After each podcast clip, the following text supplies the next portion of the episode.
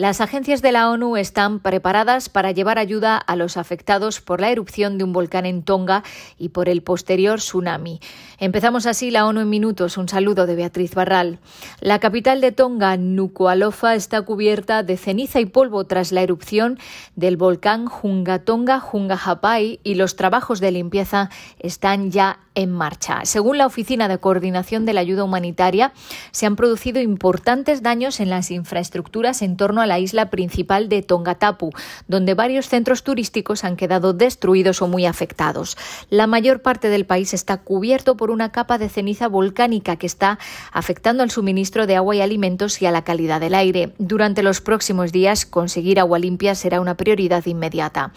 UNICEF está preparado para transportar los bienes de emergencia que tienen almacenes de Fiji y Australia y que incluyen agua, artículos de saneamiento e higiene, contenedores y cubos, kits para analizar la calidad del agua, lonas o tiendas de campaña.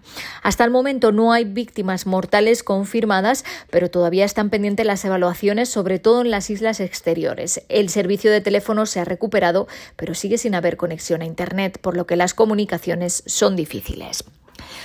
La Organización Internacional del Trabajo empeora las previsiones de recuperación del mercado laboral y cree que el desempleo se mantendrá por encima de los niveles anteriores al COVID-19 hasta 2023 como mínimo. Se estima que en 2022 habrá 207 millones de personas desocupadas en comparación con los 186 millones de 2019. El organismo de la ONU calcula que este año habrá unos 52 millones de puestos de trabajo menos que antes de la pandemia. Esto es el doble de lo que estimaron en mayo de 2021.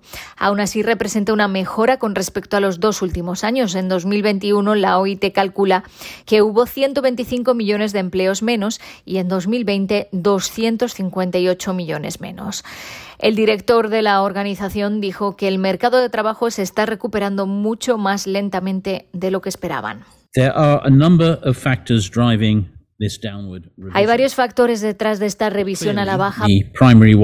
El principal es la persistencia de la pandemia y sus variantes, especialmente Omicron, explicó Guy Ryder. El informe advierte también de que el efecto real es considerablemente mayor, pues muchas personas han abandonado la fuerza de trabajo. Según las proyecciones de la Agencia de la ONU, en 2022 la participación laboral se mantendrá en 1,2 puntos porcentuales por debajo de la de 2019. El panorama más negativo para el empleo se dará en Asia Sudoriental y en América Latina y el Caribe. En Colombia este fin de semana dos niños han muerto en distintos actos violentos. En un ataque armado en contra de la Guardia Indígena en el resguardo Las Delicias, en Buenos Aires, Cauca, fallecieron dos personas, incluido un niño de 14 años, y resultó herido el líder Luis Fabián Camayo Guetio. La oficina de la Alta Comisionada para los Derechos Humanos condenó el ataque y pidió garantizar la seguridad de las autoridades indígenas y de sus comunidades. En el Chocó, Valeria Murillo Murillo, una niña de 10 años, fue víctima de los disparos indiscriminados en la comunidad Dipurdú del Guácimo, según la oficina de la ONU.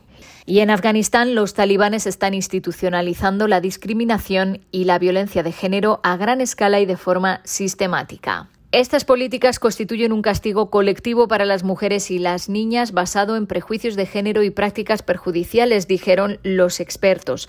Los talibanes han prohibido que las mujeres vuelvan a sus puestos de trabajo, exigen que un familiar masculino las acompañe en los espacios públicos, las prohíben utilizar el transporte público por sí solas y han impuesto un estricto código de vestimenta para mujeres y niñas. Además de violar sus derechos, estas medidas impiden a las mujeres trabajar, empujándolas todavía más a la señalan los relatores que piden a la comunidad internacional que a la vez que hacen llegar ayuda a Afganistán, exija a las autoridades de facto que rindan cuentas por las continuas violaciones de los derechos de la mitad de la sociedad afgana. Cualquier respuesta humanitaria, esfuerzo de recuperación o desarrollo en el país está condenado al fracaso si el personal femenino, las organizaciones dirigidas por mujeres y las mujeres en general, en particular las de las comunidades minoritarias, siguen siendo excluidas, concluyen los relatores de la ONU. Hasta aquí las noticias más destacadas de las Naciones Unidas.